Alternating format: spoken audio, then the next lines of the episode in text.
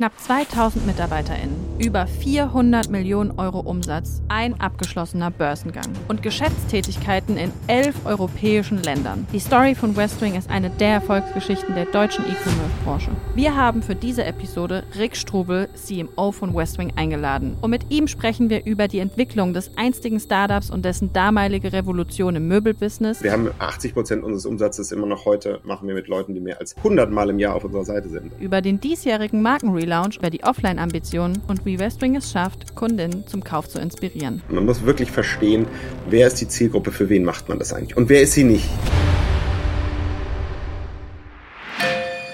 Werbung Hallo ihr Lieben, diesmal Werbung in eigener Sache. Wir liefern ja das ganze Jahr Content und laden unsere liebsten und inspirierendsten Unternehmen ein. Und genau diese Unternehmen, oder zumindest viele davon, haben dieses Jahr mitgemacht bei der Snoxalting Advance Box, nämlich unter anderem Rosenthal, Beatrop, The Sisbliss, Happy Brush. Und wir haben diese Box rausgebracht, nicht weil wir mehr Umsatz machen wollen, sondern weil wir was Gutes machen wollen. Und wenn ihr uns einen, einen, einen Gefallen tun könnt, dann kauft diese Box Box. Wir machen damit wirklich keinen Cent Umsatz, sondern spenden alles an die Tony Garn Foundation und damit an Mädchenbildung in der Subsahara-Region. Das würde uns super freuen, wenn wir es schaffen, mit diesem Podcast gemeinsam noch einen Mehrwert zu schaffen am Ende des Jahres und da eine kleine Spende zusammenbekommen. Und unter allen Boxbesitzern, und es gibt übrigens noch 200 Boxen, wird ein Sushi-Bike am 27.12. verlost. Also die Gewinnchancen stehen da auch noch ganz gut. Deswegen vielen, vielen Dank, wenn ihr da mitmacht. Es wird uns sehr, sehr sehr freuen, wenn als kleines Dankeschön ihr diese Box kauft und damit auch noch was Gutes tut. Es sind elf Produkte drin, hat einen Warenwert von 125 Euro und übrigens hättet ihr auch schon elf Weihnachtsgeschenke. So, das als kleiner Tipp. Und die Box gibt es unter snox.com slash Adventsbox. Vielen, vielen Dank fürs Zuhören das ganze Jahr und das war es auch schon von mir. Werbung Ende. Ja, lieber Rick, ich freue mich mega, dass wir heute den Podcast hier aufnehmen. Ich muss sagen, ich bin ein sehr großer West Wing-Fan, schon sehr lange. Als Vorbereitung mehr oder weniger kam auch ein bisschen zufällig, war ich mal in meinem West Wing-Konto drin und habe geguckt, wie oft habe ich bestellt. Und ich habe in den letzten drei Jahren 24 Mal bestellt und ich habe als größeres Möbelstück, muss ich sagen, nur einen Tisch daheim. Und waren insgesamt, waren es, ich glaube, 3700 Euro Warenkorb. War ich selbst erstaunt darüber. Äh, umso mehr freue ich mich, äh, dass, dass du heute bei uns im Podcast bist. Äh, und herzlich willkommen in diesem Sinne einmal. Ja, vielen Dank, Romina. Freue ich mich natürlich noch umso mehr, dass ich dann eine Westwing Loyalist hier von mir habe. Vielleicht kann ich dir eine oder andere Frage noch stellen im Nachgang. Aber schön, dass ich hier sein darf. Ja, sehr gut. Du warst ja davor äh, viele Jahre bei Unilever, bei Henkel, bist jetzt seit, äh, ich glaube, Januar diesen Jahres äh, bei Westwing als äh, CMO. Was hat sich geändert an deinen Herausforderungen oder was hat dich vielleicht auch irgendwie am meisten überrascht bei Westwing? Also an meinen ähm, Herausforderungen ähm, hat sich sicherlich einiges geändert. Ich bin nach, nach fast 20 Jahren äh, internationaler Karriere in Großkonzernen, äh, bin ich in ein Scale-up gegangen, wohl wissend, dass das genau das ist, was ich machen wollte. Und ähm, was ich da gefunden habe, war ähm, bisschen erwartet, also ein viel höherer Pace, ähm, eine komplette Ownership der ganzen Marketing-Klaviatur, ohne lange um äh, Ja oder Nein bitten zu dürfen oder zu müssen und ähm, ein sehr passioniertes Team. Und wie du eben schon sagtest, als, als West Wing Loyalist, es äh, gibt eben ganz viele Leute und vor allem natürlich auch bei uns im Unternehmen, die sich total mit dieser Home and Living Industrie identifizieren, die da Spaß dran haben, die sich dadurch inspirieren lassen. Und das äh, reißt einen so mit. Von daher ist das ein, ein toller Change und es ist ein Change, der mit viel, äh, viel Veränderung daherkommt. Da sprechen wir, glaube ich, ein bisschen drüber. Und äh, mit einem super coolen Team. Also es macht wirklich Spaß. Vielleicht, um das ähm, historisch mal ein bisschen einzuordnen, Westwing wurde 2011 gegründet. Wir haben jetzt 2023, zwölf Jahre später. Ihr seid börsennotiert, umsatztechnisch äh, weiß ich, dass du heute gar nicht so viel sagen darfst aus diesem Grund. Ähm, aber ihr bewegt euch so um die 400 Millionen Euro Umsatz. Ihr habt das dritte profitable Quartal jetzt in Folge. Ihr habt eure Ziele nach oben korrigiert, also auch Glückwunsch äh, zu den guten Neuigkeiten. Und ähm, wie viele Leute seid ihr jetzt gerade nach den zwölf Jahren, damit man das, damit alle HörerInnen das mal so ein bisschen einstufen können?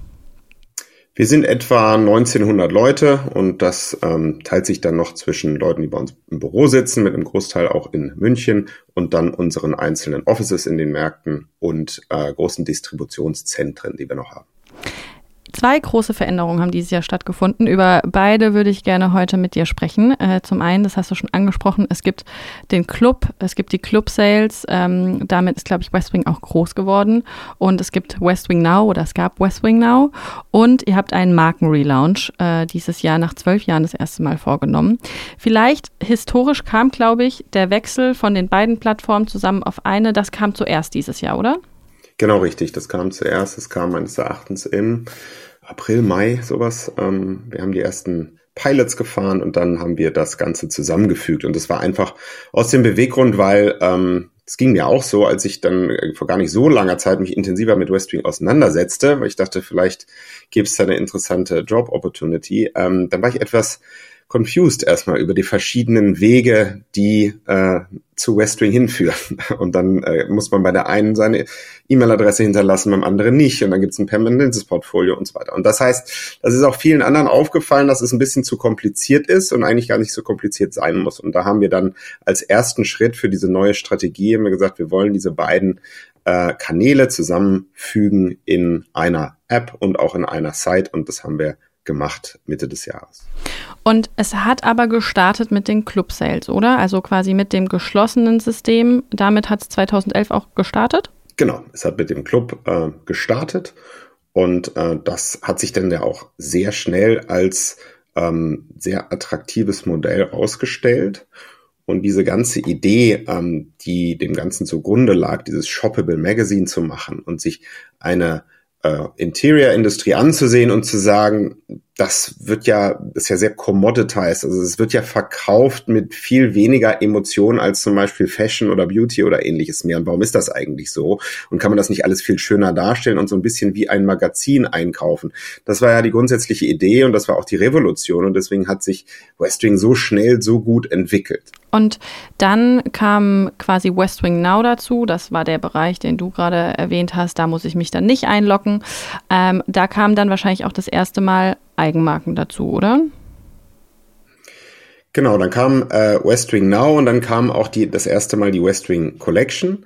Ähm, und die entwickelte sich dann auch relativ rasant. Ähm, erst von Home Accessories, von kleinen äh, Möbelstücken, dann immer größer, immer weiter und immer professioneller. Ähm, und heute ist, ist die Westwing Collection eine Standalone Premium Home and Living Brand mit sehr kompetenten Interior Designern, mit äh, Unique Design, mit, mit Ideen, die, in denen wir die Industrie inspirieren. Ähm, und das ist so eine Entwicklung, die in dem Tempo schon wirklich beeindruckend ist. Äh, und das macht mir natürlich Spaß, weil ich kann diese tollen Produkte, Ideen, Designs, die kann ich dann äh, sehr gut vermarkten. Das ist für einen Marketier, macht das Leben wesentlich einfacher, wenn man schöne Produkte hat.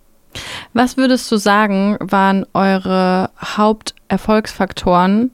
Weil da gehört ja einiges dazu. Ihr kommt, eigentlich wart ihr, am Anfang wart ihr eine Plattform, auf der ihr andere Marken präsentiert habt, vielleicht in einer schöneren Umgebung. Ähm, ihr habt das Shopping-Erlebnis online anders gestaltet. Zu, würde ich mal sagen, einer Marke, wenn man jetzt von Westwing spricht, dann kommen bei den meisten nach jetzt elf Jahren, glaube ich, erstmal eure eigenen Produkte äh, in den Kopf. Da gehört ja unglaublich viel dazu. Ihr habt immer noch beide Geschäftsmodelle, aber dass ihr jetzt bekannt dafür seid, für eure eigenen Designs und für eure eigene Interior Brand. hast du da irgendwie jetzt so im Rückblick, ich weiß, du bist noch nicht so lange dabei, aber so drei, vier Erfolgsfaktoren, wo du weißt, okay, das war einfach entscheidend für uns, dass wir das geschafft haben? Ja, also das ähm, Unternehmen hat sich ja dadurch differenziert, dass es ähm, eben eine andere Ansprache hat und hatte. Ähm, und diese Ansprache ist eine, die erstmal einlädt zum Scrollen, zum sich inspirieren lassen, zum sozusagen äh, digitalen Bummeln. Und das äh, gab es in der Industrie eben ganz lange gar nicht. Das heißt, viele Leute und wir haben 80 Prozent unseres Umsatzes immer noch heute, machen wir mit Leuten, die mehr als 100 Mal im Jahr auf unserer Seite sind. Ähm, also vielleicht Leute wie du, Romy, ich weiß es nicht, aber äh, auf jeden Fall so ähnlich. Und das heißt, du kommst ja auch wahrscheinlich nicht jedes Mal und kaufst was, sondern manchmal guckst du einfach so, was gibt es Neues äh, und, und schaust dir Sachen an. Und da hat man natürlich, haben wir die Möglichkeit gehabt als Unternehmen, gerade über unseren Newsletter, der immer diese FOMO, ähm, diese Fear of Missing Out ähm, ausgelöst hat bei Leuten, dass die in einer ganz hohen Frequenz zu uns kamen und dann neue spannende Sachen gesehen haben. Und so ist es natürlich auch einfacher für ein Unternehmen, dann sich selbst als Marke und die eigenen Produkte auch mehr und mehr erstmal den Leuten vorzustellen, die uns äh, ohnehin schon sehr nahe sind und dann auch diese zu nutzen, ähm, das weiterzutragen. Und also ich glaube, dass auf der einen Seite dieses Modell, die Grundidee und der Newsletter, äh, das ist ein Fakt, ähm, der sehr geholfen hat. Das andere ist, sich sehr, sehr früh, sehr intensiv mit Social Media als, als dem Key-Kanal oder den Key-Kanälen auseinanderzusetzen und das sehr professionell aufzusetzen. Wir haben heute äh, über zehneinhalb Millionen Follower auf Social Media. Wir machen äh, sehr, sehr viel. Wir ähm, haben ungefähr 1000 äh, Posts und Stories und Reels etc. Äh, pro Woche. Also es ist ähm, signifikant, wie viel ähm, Fokus heute und auch schon seit langer Zeit da reingeht. Und auch darüber haben wir eben die Möglichkeit, dass die, wir nennen sie Design Lovers, die Leute, die unsere äh, Interior-Welt mögen, dass die mehr von unseren Produkten sehen, dann fasziniert sind von unseren Designs. Und so kann man dann ein Produkt wie Lennon, dieses Sofa, äh, dann mehr und mehr publik machen. Und ähm, das verkauft sich dann auch grandios. Würdest du auch sagen, wenn ich jetzt äh, mal so drüber nachdenke, ich meine, an sich wart ihr, kann man sagen, am Anfang mal ein Marktplatz für andere Marken. Klar, ihr habt es auf eurer eigenen Plattform verkauft. Aber dass ihr sehr selektiv vorgegangen seid. Ich glaube, Westwing stand schon immer für sehr hochwertige Produkte und dass ihr nicht der klassische Marktplatz geworden seid, wie, wie es vielleicht auch verlockend für viele ist, dass ihr mal die Plattform für alle Produkte ge geboten habt, sondern dass ihr da in der Selektion noch mit drin wart. Ja, das ist ganz genau der Punkt. Die Kuratierung ähm, von spannenden Marken und spannenden Produkten ähm, und einer Auswahl innerhalb dieser Marken, das ist das, warum die Leute unsere Newsletters mit Freude öffnen und, und dann auch äh, weitergehen und äh, stöbern und dann auch kaufen. Und da ist ein ganz, ganz wichtiger Teil des Unternehmens einfach das Verständnis von äh, was ist ästhetisch, was äh, passt in diese Markenwelt rein, was ist das, was unsere Designlover, unsere Kunden, was die anspricht. Und da ist natürlich sehr, sehr viel direkt aus dem Bereich äh, Furniture, Home and Living, Möbel, ähm, äh, Home Accessoires, aber dann auch wiederum ein bisschen außerhalb dessen, wenn es um ähm, Beauty geht, äh, teilweise um, um Loungewear ne, und, und äh, Parfum, etliche Sachen mehr, die vielleicht auch in diesen Lifestyle gut reinpassen. Warum habt ihr diese Umstellung genau in diesem Jahr gemacht oder vielleicht andersrum gefragt, warum habt ihr zwölf Jahre lang gewartet, die beiden Plattformen zusammenzuführen? Also das Modell war ja ähm, sehr, sehr erfolgreich für eine sehr, sehr lange Zeit, auch über die äh, Club Sales. Und ähm, das hat man auch noch gesehen während der Corona-Zeit, als ja der Home and Living Markt äh, boomte erstmal und jeder für sich zu Hause dann nochmal geguckt hat, was kann ich denn hier noch vielleicht ähm, besser machen, schöner machen. Und ähm, wir haben aber dann gesehen, dass im Zuge von Corona, so 20, äh, Ende 2021, 2022, dann schon der, äh, der grundsätzliche Demand an vielen kleinen Dingen äh, in vielen Märkten etwas zurückgegangen ist, einfach weil ganz viele Leute sich über diese Zeit erstmal eingedeckt haben. Ähm, aber gleichzeitig operieren wir hier in einem Home and Living Markt, der ist, da wo wir operieren, innerhalb dieser elf Länder, ist der äh, ungefähr 130 Milliarden groß. Das heißt, ein riesengroßer Markt, an dem wir gar nicht wirklich aktiv partizipiert haben. Ja, wir haben mitgespielt, aber nicht wirklich ernsthaft. Und dann haben wir gesagt, okay, ähm, das ist, das ist die Opportunity für, für uns. Wir haben jetzt viele Learnings generiert. Wir haben verstanden, wie man schönes Design macht, wie man hohe Qualität macht, was man mit Sustainability ähm, erreichen kann und trotzdem exzellente Qualität. Und äh, das heißt, diese Learning Curve hat dann das Unternehmen dazu gebracht zu sagen, jetzt sind wir bereit ähm, zu einem neuen Schritt und, und eben diese ganze äh, Welt von, von Möbeln äh, viel ernsthafter anzugehen passt vielleicht auch ganz gut dazu, dass ihr zusätzlich auch noch ähm, einen Markenrelaunch dieses Jahr vollzogen habt. Ich glaube, es ist noch gar nicht lange her, zwei, drei Monate, hätte ich mal geschätzt, irgendwann. Genau, also der offizielle äh, Launch äh, war am 16. Oktober. Das ist also noch nicht lange her. Dann sind sogar noch vier Wochen. Genau. Ähm, ja, spannend auf jeden Fall. Hat sehr viel Spaß gemacht. Was waren da die Hintergründe? Wenn ich das richtig gelesen habe, war es auch der erste Markenrelaunch innerhalb der letzten zwölf Jahre Unternehmensgeschichte. Gleichzeitig muss man sagen, man sieht die Änderungen auf jeden Fall, aber es ist jetzt nicht vielleicht, wenn ich es mal mit Emma vergleiche, ich glaube, Emma hatte vor, Matratzen hatte irgendwie vor zwei, drei Jahren Markenrelaunch, die haben alles von Blau, irgendwie Königsblau, äh, zu Orange gewechselt. Das Logo blieb zwar sehr ähnlich, aber ansonsten sieht dort alles sehr anders aus, andere Kernbotschaften. Wie ist eure neue Markengeschichte quasi entstanden? Und warum, warum sieht es jetzt so aus, wie es aussieht? Also, äh, wir haben zunächst mal angefangen an den, an den Fundamenten des Unternehmens äh, und der Marke und haben uns überlegt, was ist denn der, äh, der Purpose unserer Marke? Was ist denn die Positionierung? Wer wollen wir eigentlich sein? Wir haben uns dann diese Überschrift äh, The Beautiful Living Company gegeben, um diese Verbindung zu haben aus Schönheit, Design, ähm, aber eben auch Leben äh, und, und wie wir das Leben und die Momente zu Hause schöner machen können. Und daraus ist dann ähm, erstmal der Auftrag entstanden äh, für, für mich, den habe ich mir dann selber geschrieben, zu sagen, das heißt also auch, dass wir uns äh, innerhalb der Corporate Identity, also mit Logo, mit äh, Farben, mit Fotografie, mit Videografie, äh, Look and Feel, dass wir uns da weiterentwickeln müssen. Aber wir hatten kein Problem in dem Sinne. Äh, das, das, das heißt, ähm, es ist eine Evolution und keine Revolution und es soll auch genau das sein, weil wir, wir arbeiten die Stärken des Unternehmens, die sie äh, aufgebaut hat, die das Unternehmen aufgebaut hat, weiter. Es geht immer noch um, um äh, Kuratierung, es geht immer noch um schönes Design, es geht um Ästhetik, es geht um, um das, worum es eigentlich immer ging. Aber der Wettbewerb ähm, seit 2012 hat natürlich auch gesehen, dass es ganz gut funktioniert da bei Westwing und viele haben das dann gerne auch kopiert. Das heißt, es ist jetzt an uns, den nächsten Schritt zu machen und wieder ähm, sozusagen das Lighthouse zu, zu sein in dieser Industrie. Und das heißt deswegen eine äh, Modernisierung des Logos, eine Modernisierung der Farbe, keine neue Farbe. Wir hatten früher ein Türkis, wir haben jetzt das Türkis etwas angepasst und modernisiert, aber es bleibt die Farbwelt. Ähm, haben interessante Kontraste reingebracht, haben ganz andere Fotografie. Ähm, also wir haben im Stil der, der Fotografie, wenn du jetzt über unsere, dir unser Instagram anguckst, versus vor sechs Monaten. Oder die Seite anguckst, ähm, das, was wir jetzt an Kampagne machen, das ist schon ganz anders. Das heißt, einzelne Bestandteile sind vielleicht gar nicht so unterschiedlich, aber alles zusammen wirkt schon sagen jedenfalls unsere äh, Konsumenten, viel moderner ähm, und, äh, und noch inspirierender als vor. Wie lange hat der Prozess insgesamt gedauert? Also wie kann man sich äh, so einen Markenrelaunch vorstellen? Du hast gerade gesagt, die Fotografie, das Logo, eure Webseite.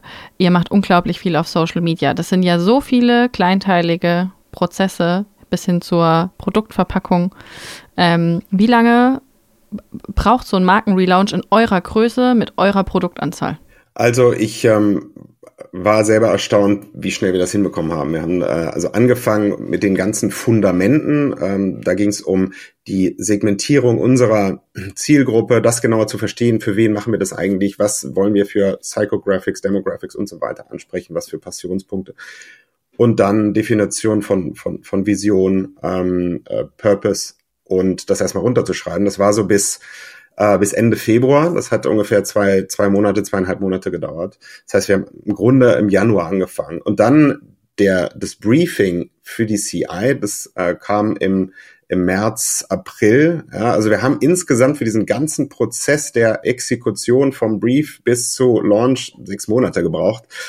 Und das war schon relativ hektisch, muss ich sagen. Also da äh, wurde so viel nicht geschlafen, aber äh, es hat äh, trotzdem extrem viel Bock gemacht, weil man halt einfach machen kann und, und, und es hält einen keiner zurück und man sieht, dass man coole Sachen macht, die Leute ähm, unterstützen das und wir haben intern eben auch so viele Experten, dass man sich nicht lange mit der externen Welt auseinandersetzen muss, sondern man kann sich eben darauf konzentrieren, äh, wo die Expertise im Unternehmen ist und nimmt sich dann äh, punktuell Experten von draußen, äh, wie jetzt zum Beispiel bei dem Logo-Design mit äh, Mireille und Mireille aus Köln. Ähm, und deswegen ging das so schnell. Ich glaube, wenn wir viel mehr Abhängigkeiten hätten nach draußen und oder wenn wir viel langwierigere ähm, Abstimmungsprozesse hätten, und so kenne ich das aus Großkonzernen, dann dauert sowas mindestens dreimal oder noch länger. Ja. Werbung. Der beste Channel für uns aktuell, um Neukundinnen einzukaufen, ist TV. Ich hätte niemals gedacht, dass ich mal hier sitzen werde und wirklich sagen, dass TV-Werbung für uns so gut funktioniert. Wir testen immer ja vieles Verschiedenes aus und von Meta-Ads, Google, Amazon, also die gesamte Bandbreite und wirklich für uns jetzt gerade der nächste Schritt zum Skalieren und Sachen anders zu denken, ist TV-Werbung. Wir haben dieses Jahr bereits so um die 500.000 Euro ausgegeben und wie ich eben gesagt habe, es ist, um Neukundinnen zu gewinnen, für uns gerade der profitabelste Kanal. Daher sind wir gerade ein Riesenfan und beschäftigen uns sehr, sehr intensiv mit dem Thema. Wir haben so vier, fünf Creatives live und das ist auch ein Riesenvorteil. Seit Juni, Juli nur fünf Creatives laufen und wir haben jetzt irgendwie Oktober, November. Also nicht wie bei Meta oder Google, dass man immer wieder neue Creatives machen muss, sondern mit dem bestehenden kann man echt sehr lange fahren. Daher ist im Gesamtkonzept für uns TV ein enorm wichtiger Channel. Wenn ihr das auch mal ausprobieren wollt, dann ist jetzt der richtige Zeitpunkt, um sich mit dem ganzen Thema auseinanderzusetzen. Denn wenn ihr euch jetzt damit auseinandersetzt, könnt ihr in Q1 starten. Und da finde ich es auch sehr spannend. Aufs ganze Jahr gesehen ist TV-Werbung am günstigsten in Q1, weil jetzt geben alle ihre Weihnachtsbudgets aus und im Januar äh, haben sie kein Geld mehr. Also werden wir versuchen, Januar, Februar, März, also im Q1 richtig Vollgas zu geben. Wir machen das Ganze mit der Agentur Klett2Be. Wir sind super happy mit denen.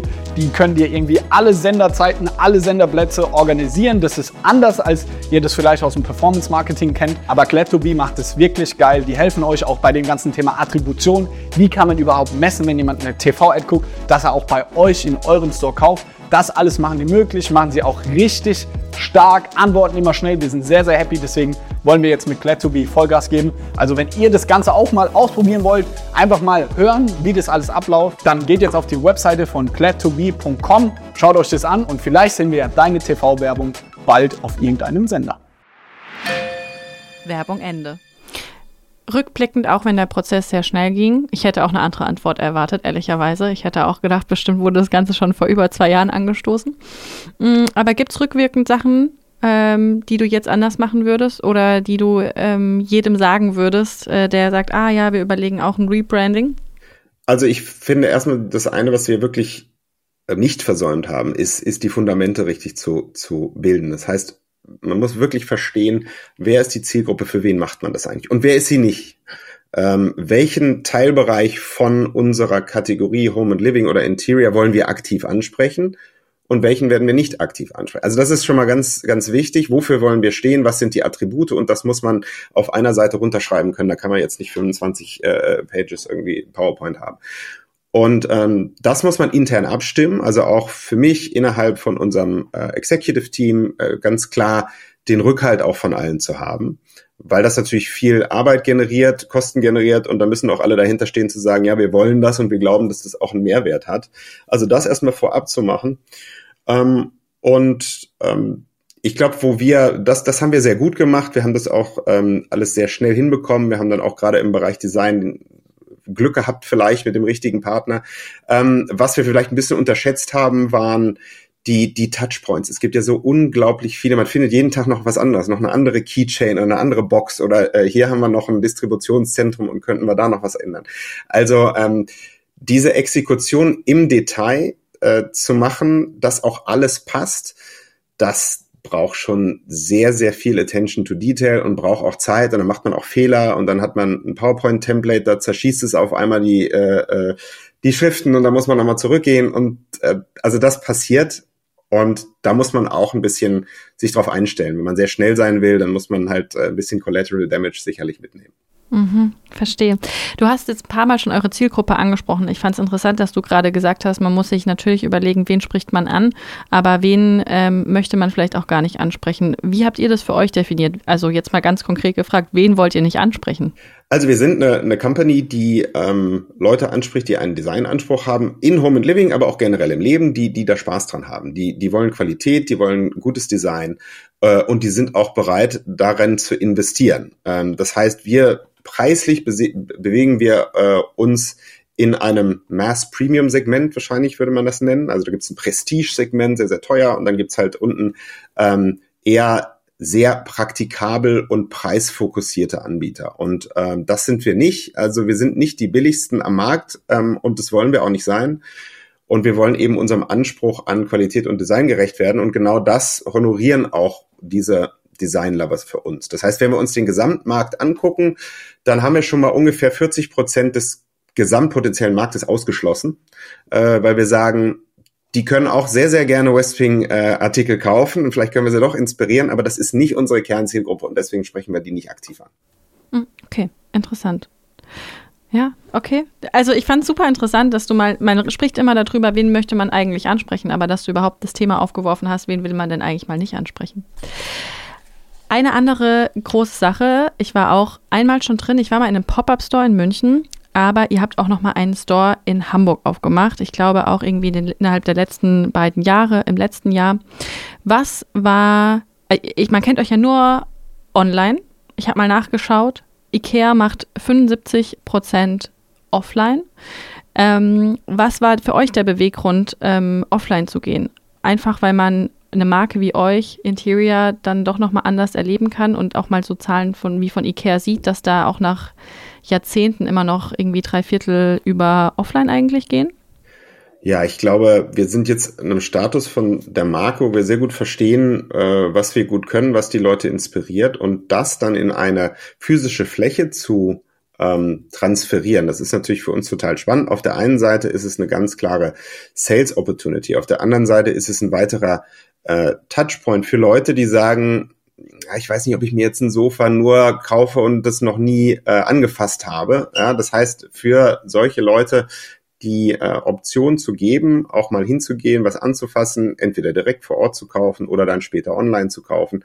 Das war der Be Beweggrund zu sagen, Omnichannel ist schon relevant für uns. Wir sind ein E-Commerce-Anbieter. Wir haben auch keine Ambitionen, irgendwie unseren Umsatz 50-50 äh, irgendwie zu erweitern.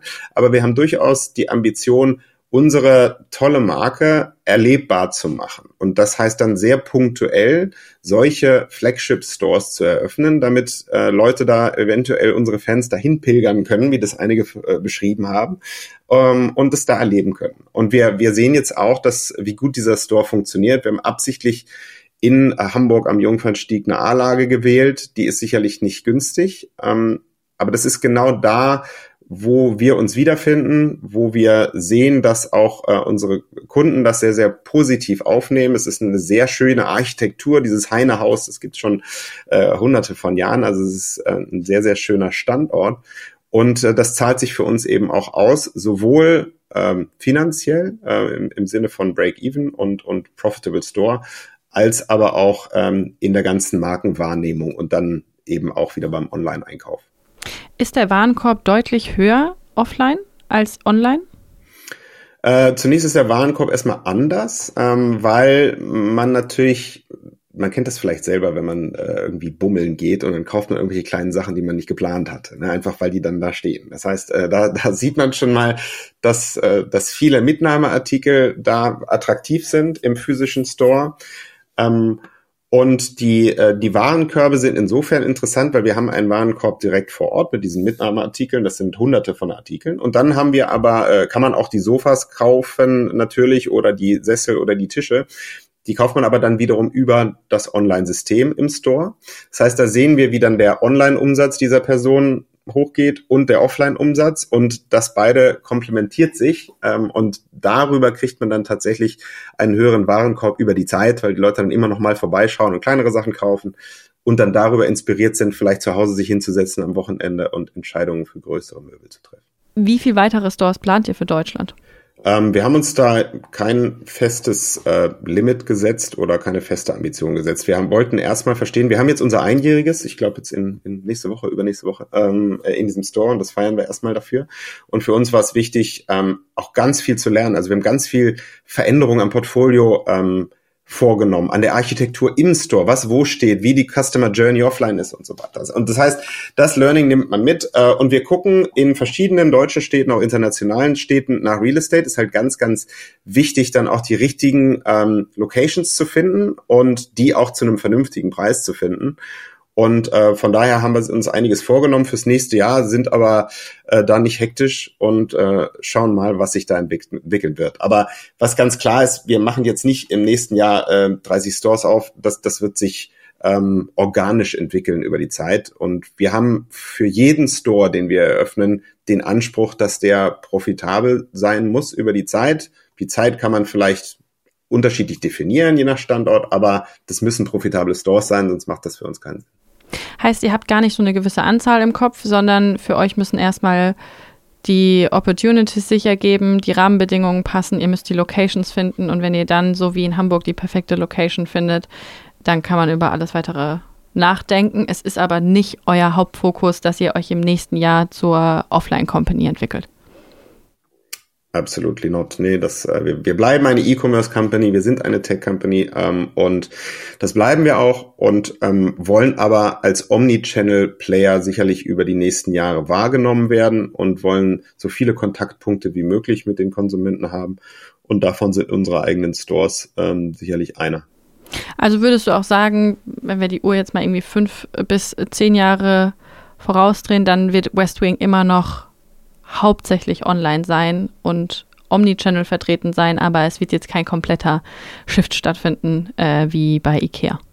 Genau, das ist unsere Expertise. Ist ja auch ganz interessant, man sieht das ja auch vom, vom Wettbewerb. Die starken Online-Player fangen an, sich offline, äh, wie, wie Emma zum Beispiel auch, äh, sich, sich online die ersten Store Experience zu holen und andersrum auch, ja, dann eine Intensivierung im E-Commerce von, von Offline-Anbietern. Ähm, also ich glaube, wir werden das insgesamt am Markt mehr und mehr sehen. Ich glaube, Westwing ist gerade in Deutschland eine der Firmen, die die Akzeptanz von Online-Shopping für Home and Living ähm, viel, äh, viel mehr erhöht hat. Und wenn man mal überlegt, so vor zwölf Jahren hätten wir da alle äh, große Möbel online gekauft, hm, I'm not sure, ja, die allerwenigsten Leute. Und das ist halt, jetzt hat man natürlich auch nach zwölf Jahren eine Generation, die es viel mehr gewohnt ist, einfach online alles einzukaufen. Ähm, und denen musste man das nicht beibringen, sondern die haben dann irgendwie mit, äh, keine Ahnung, 10, 11, 12 Jahren äh, wahrscheinlich irgendwann äh, damit angefangen. Und das ist sicherlich eine Generation, die das auch einfordert, Omnichannel einkaufen zu können. Ähm, und das wollen wir denen bieten.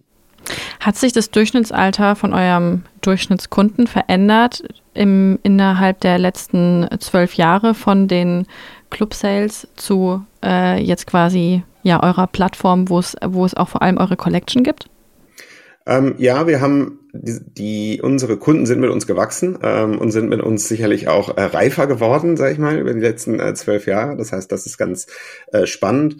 Wir haben immer noch eine, eine Core-Zielgruppe oder eine ähm, Customer Group, die ist weiblich, die ist irgendwo zwischen 30 und 40. Ähm, aber wir sprechen eben auch aktiv zum einen jüngere Kundinnen an ähm, und wir sprechen auch aktiv Männer an und wir sehen, dass da auch total viel Potenzial ist. Ähm, interessanterweise, wir haben ja das Westwing Studio bei uns, da kann man sich Interior Designs machen äh, lassen, wie zum Beispiel für dieses Zimmer, in dem ich hier gerade sitze. Das äh, sah noch ganz anders aus vor einigen Monaten und das ist das äh, Zimmer äh, unserer 15-jährigen Tochter. Und die wollte das gerne zum Geburtstag verändert haben. Da haben wir das Westwing Studio gefragt, äh, könnt ihr uns mal 3D-Renders machen? Dann sollte sie beschreiben, was sie für einen Style haben wollte. Und ähm, dann machen die das eben und wir können das dann auch umsetzen. Man kann die Möbel dann bei uns kaufen oder, äh, oder auch nicht kaufen und nur die Inspiration mitnehmen. Und da sehen wir, wenn wir da männliche Kunden haben, dann äh, sind die so dankbar und kaufen tatsächlich viel mehr, äh, weil sie einfach sagen, grandios, dass ich jetzt hier mal Support kriege. Die haben auch eine starke Meinung, die sagen, das gefällt mir, das gefällt mir nicht. Aber man hat viel weniger Resistance zu sagen, ja, dann, dann nehme ich das mal alles. Ja, so ungefähr. Das finde ich dann auch schon spannend. Ähm, und Westwing ist eine Marke, die jetzt nicht intuitiv ist für viele potenzielle männliche Kunden. Ähm, und da müssen wir eben auch hin, die mitzunehmen. Äh, du hast gerade gesagt, Westwing Studio. Ist das quasi auch ähnlich zu eurem B2B-Service, von dem wusste ich nämlich nichts bis äh, zur Vorbereitung, dass ihr Offices auch mittlerweile ausstattet. Richtig, ähm, wir haben das äh, Westwing Studio, das gibt es schon seit einigen Jahren. Das haben wir zunächst mal entwickelt für Privatkunden, wie mich hier und die, den, das Zimmer von Isabella in dem Fall. Ähm, und dann haben wir aber gesehen, wir haben diese Expertise in Haus, wir haben Interior Designer, wir haben auch den Westwing Delivery Service. Das heißt, wir können sogar selbst mit unserer eigenen Flotte ähm, Möbel äh, erstmal transportieren dann installieren und so weiter. Und warum sprechen wir denn nicht eigentlich auch Businesskunden an? Und dann haben wir angefangen äh, mit Offices, äh, mit äh, Real Estate Developern, die zum Beispiel Wohnungen erstmal herrichten, äh, bevor da, die verkauft werden ähm, um Dinge zu möblieren und zu entwickeln mit denen zusammen. Und ähm, das ist relativ neu, ähm, ist noch kein großer Bereich bei uns, aber das ist auch ein Bereich, wo wir die Westwing Studio äh, Interior Design-Expertise nutzen und, ähm, und unsere Westwing Collection und unsere Westwing Delivery Service. Also wir können quasi diesen äh, kompletten Service von A bis Z anbieten, was viele andere eben nicht können. Heißt, es ist eigentlich gerade für Offices, ich überlege gerade bei uns, wir sind in unser Office vor zwei Jahren hier eingezogen. Wir haben, ich glaube, um die 1000 Quadratmeter und wir waren wirklich auf einer grünen Wiese, weil es ein Neubau ist und wir deswegen viele Sachen mit einer Innenarchitektin äh, uns aussuchen und entscheiden konnten. Aber im Endeffekt übernehmt ihr das im Kleinen. Heißt, ich mache einen Call mit euch aus. Wir schauen uns gemeinsam hier das Büro wahrscheinlich online an und dann bekomme ich Vorschläge und ihr würdet dann ein paar Wochen später vorbeikommen und das Ganze auch äh, dementsprechend einrichten. Genau, im Kleinen oder im Großen. Ja. Also wir sagen dann, äh, wir können kleine Offices einrichten, auch große Offices einrichten. Da geht's äh, auch genauso, kann man auch physische Termine machen mit unseren Interior Designern. Wir machen dann 3D-Renders dafür, verschiedene Designansprüche, die können wir erstmal virtuell entwickeln und dann äh, physisch umsetzen. Und wir haben ja auch das Portfolio unserer Eigenmarke, aber dann eben der ganzen äh, Designermarken, die wir im Portfolio haben. Und deswegen gibt's da viele verschiedene Optionen. Wie viele nutzen das mittlerweile? Ähm, ich weiß gar nicht, wie viele Businesskunden wir haben, ehrlich gesagt, aber wir ähm, haben angefangen, wirklich ernsthaft angefangen, Anfang diesen Jahres. Ja, und wir haben jetzt Tausende von Kunden. Ich kann dir die genaue Zahl nicht nennen. Ähm, und es wächst rapide. Wir kommen sogar teilweise gar nicht nach mit den äh, ganzen Rendern und so weiter, haben also dann noch mehr Designer äh, uns da an Bord geholt, um diesem Bedarf gerecht werden zu können. Ja. Und äh, das ist auf jeden Fall ein Bereich, der sehr komplementär ist, der auch weiter wachsen wird und wa wachsen soll ähm, und äh, der wirklich spannend ist, weil es so innerhalb unserer DNA sehr gut funktioniert. Zahle ich dann quasi auch als Kunde, als B2B-Kunde quasi auch für das Rendering und die Beratung? Das ist ähnlich wie ähm, auch in unserem Privatbereich. Wenn, wenn ich jetzt äh, hier für dieses Zimmer zahle ich erstmal, ich glaube, 169 Euro für diese Beratung. Und dann ähm, kann ich mir das aber anrechnen lassen auf meinen Einkauf. Das heißt, wenn ich dann für 1000 Euro einkaufe, dann kann ich mir das anrechnen lassen komplett. Dann habe ich quasi nichts bezahlt dafür. Und genauso ist das auch bei äh, unseren Businesskunden. Heißt, die Hürde ist eigentlich erstmal relativ klein, vor allem wenn ich wirklich ernsthafte äh, Absichten habe, davon auch was umzusetzen. Genau. Und wenn man sich natürlich überlegt, was man äh, teilweise für Innenarchitekten bezahlt, ja, ähm, also wir, wir haben, also es sind sicherlich talentierte Leute und die haben auch ihr, äh, ihre Daseinsberechtigung. Aber wir können entweder mit Innenarchitekten arbeiten, ja, das haben wir auch gemacht, ähm, wo wir sagen, ey, wenn ihr coole Ideen habt, dann können wir euch helfen, das Portfolio zur Verfügung zu stellen, ja. Ähm, und oder wir haben eben auch unsere eigenen Interior Designers, das zu machen. Und das ist heute, äh, früher hat man sich auch als Privatmensch gedacht, um Gottes Willen, ich hole mir doch keinen Interior Designer, um hier ein Zimmer umzustellen, ja. Aber wenn das Ganze irgendwie 100 oder 150 Euro kostet und ich krieg's am Ende noch zurück, dann warum nicht? Ne? Und das ist, glaube ich, bei, äh, bei Business to Business genau das Gleiche und das wissen viele Leute nicht. Da ist eigentlich die größte Hürde, dass die Leute gar nicht wissen, dass wir sowas anbieten können. Und ähm, da sind wir jetzt dran, das zu äh, erweitern. Okay, mega spannend. Dein erstes Jahr bei West Wing äh, geht jetzt ähm, bald zu Ende. Was hast du dir fürs zweite vorgenommen? Weil wir haben jetzt äh, 40 Minuten über dein erstes Jahr eigentlich nur gesprochen. Das waren alles Themen, die im letzten Jahr passiert sind, was unglaublich viel ist. Was hast du dir für dein zweites Jahr vorgenommen? Aber wir haben ja wirklich nur die, die Fundamente eigentlich gebaut hier. Jetzt müssen wir das ganze Haus bauen und dann äh, das Haus erweitern und, äh, und so weiter. Also ich glaube, es gibt so viel zu tun. Wir haben eine wunderschöne Marke. Äh, die kennen noch viel zu wenig Leute. Also eine meiner Aufgaben ist, äh, dafür zu sorgen, dass mehr Leute unsere Marke kennen, dass mehr Leute unsere Marke äh, verbinden mit schönem Design, mit Inspiration, ähm, dass man auch darüber hinaus äh, das Leuten vorstellt, die vielleicht die Marke Westwing gar nicht für relevant gehalten haben, eben aus den besagten Gründen äh, von vorheriger Zielgruppe und, und heutiger Zielgruppe. Ähm, und ähm, ich werde weiter äh, mit meinem Team zusammen das, das ganze Marketing-System äh, entwickeln. Wir haben noch sehr, sehr viel vor und äh, wir werden die Marke weiter premiumisieren. Wir werden, äh, wir haben interessante Kollaborationen äh, noch äh, auf der Uhr für die nächsten Jahre. Also es wird nicht langweilig. Das klingt sehr, sehr gut. Vielleicht sprechen wir genau in einem Jahr nochmal. Ich äh, habe mich heute sehr gefreut, mal mit dir persönlich zu sprechen und ähm, auch mal vor allem über den, den Westwing-Kosmos. Wir sitzen ja jedes Jahr, äh, jedes Jahr, jede Woche äh, in unserem Videopodcast sitzen wir auf Westwing Couches. Also äh, wenn ihr nächste Woche euch mal wieder äh, reinschaltet, dann seht äh, ihr Johannes und mich auch wieder auf Westwing Couches. Deswegen vielen, vielen Dank. Mich hat es heute sehr gefreut. Dankeschön. Vielen Dank, Romy.